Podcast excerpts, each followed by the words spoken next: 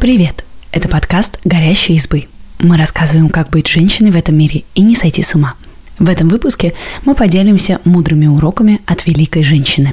Представьте, что ваша жизнь не существует без замужества. У вас нет права голоса и банковских счетов. Вы не можете строить карьеру, и даже образование для вас нежелательно. В таком мире родилась первая американская феминистка Эбигейл Адамс. Эбигейл родилась в 1744 году в Уэймуте, провинции Массачусетс-Бэй. Она была женой и советником второго президента США Джона Адамса, а также матерью шестого президента США Джона Куинси Адамса. Эбигейл Адамс негласно считают одной из основателей Соединенных Штатов наряду с Джорджем Вашингтоном, Томасом Джефферсоном, Бенджамином Франклином и самим Джоном Адамсом.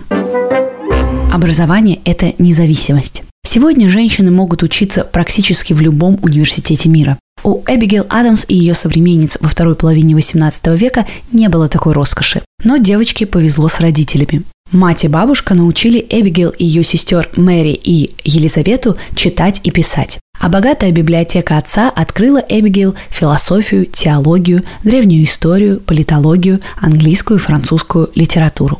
Эбигейл сама занялась своим образованием, и позже ее называли одной из самых эрудированных женщин своего времени. Так считал и муж Эбигейл Джон Адамс. Хотя в семьях того времени мнение мужчины традиционно стояло на первом месте, будущий президент США часто советовался со своей женой. Доказательством служит около 1200 писем, которые они писали друг другу. Из-за работы Джон часто был в командировках. Они не только обменивались новостями, но также вели споры и обсуждали политику. И хотя Эбигейл была самоучкой, исследователи говорят, что эпистолярный стиль миссис Адамс был ярче и лучше.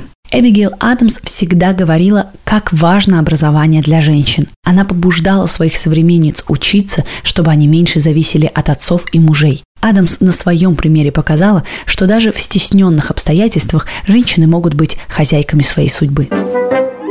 Если вам говорят, что вы чего-то не можете, это не обязательно правда. Если отношение к образованию могло меняться от семьи к семье, то финансы для женщин были настоящим табу. Считалось, что женщины просто не умеют распоряжаться деньгами. Наследство переходило только по мужской линии вне зависимости от старшинства. Приданное от родителей девушки передавали в руки мужа. Единственным способом получить хоть какую-то финансовую свободу было замужество. И то, если супруг будет благосклонен. Но Эбигейл Адамс и здесь проявила своевольный характер. Напомним, это был конец 18 века, когда в России у женщин еще даже не было паспортов. Пока Джон был в командировке в Филадельфии, он поручил Эбигейл заботу о доме и семье. Она не только вела финансовые дела, но даже взялась за инвестиции. Через своего дядю Эбигейл купила ценные бумаги, выпущенные для финансирования войны за независимость. Некоторые исследователи говорят, что Эбигейл Адамс не просто инвестировала из тени своего дяди, а умело спекулировала бумагами на фондовом рынке. И делала это так успешно, что прибыль от ценных бумаг обеспечила семье Адамс богатство до самой смерти Джона.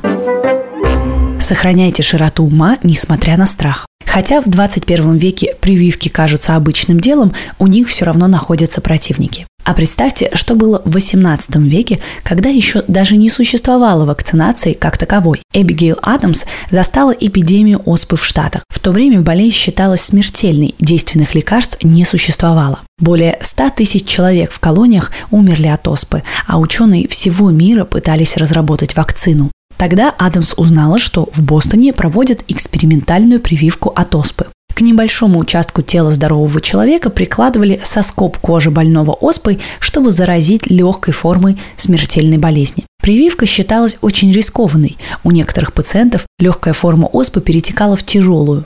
В письмах мужу Эбигейл Адамс признавалась, что очень боится этой прививки. Но на одной чаше весов была легкая форма и возможный иммунитет, а на другой – смертельно опасное заболевание. Эбигейл согласилась рискнуть и поехала с детьми в Бостон, чтобы вакцинироваться одной из первых. Двоим детям прививку пришлось повторять трижды, но все обошлось. Миссис Адамс написала мужу, что рада своему решению, ведь благодаря ему семья не пострадала от самой ужасной болезни того времени.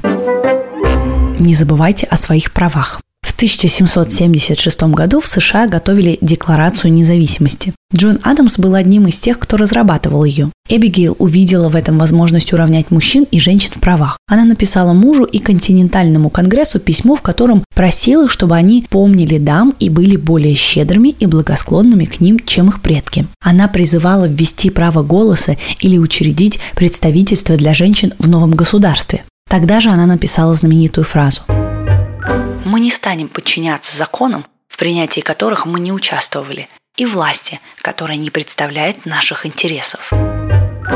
Но Джон Адамс отклонил ее просьбу. Эбигейл была раздосадована, но не оставила попыток повлиять на судьбу современниц. В отличие от своей предшественницы первой леди Марты Вашингтон, Эбигейл участвовала и в политике. 1778 году Джон уехал на дипломатическую службу в Европу как министр. Миссис Адамс держала его в курсе внутренней политики США, а Джон доверял ей детали международных дел. Через несколько лет она присоединилась к нему во Франции и Англии, а по возвращении в США путешествовала с ним по столицам штатов. Когда Джон Адамс стал президентом США, она часто выступала как его доверенное лицо, за что даже получила прозвище «Миссис Президент». Благодаря влиянию на Джона ее негласно считают одной из основателей США, хотя Эбигейл не участвовала в войне за независимость и не составляла декларацию. Она не смогла добиться признания прав женщин, но старалась своим примером побудить их не сдаваться и бороться за то, что принадлежит им по праву. Учитесь у лучших и любите себя. Спасибо, что послушали этот выпуск. Подписывайтесь на наш подкаст, пишите в комментариях о своих впечатлениях и делитесь ссылкой с друзьями. Пока!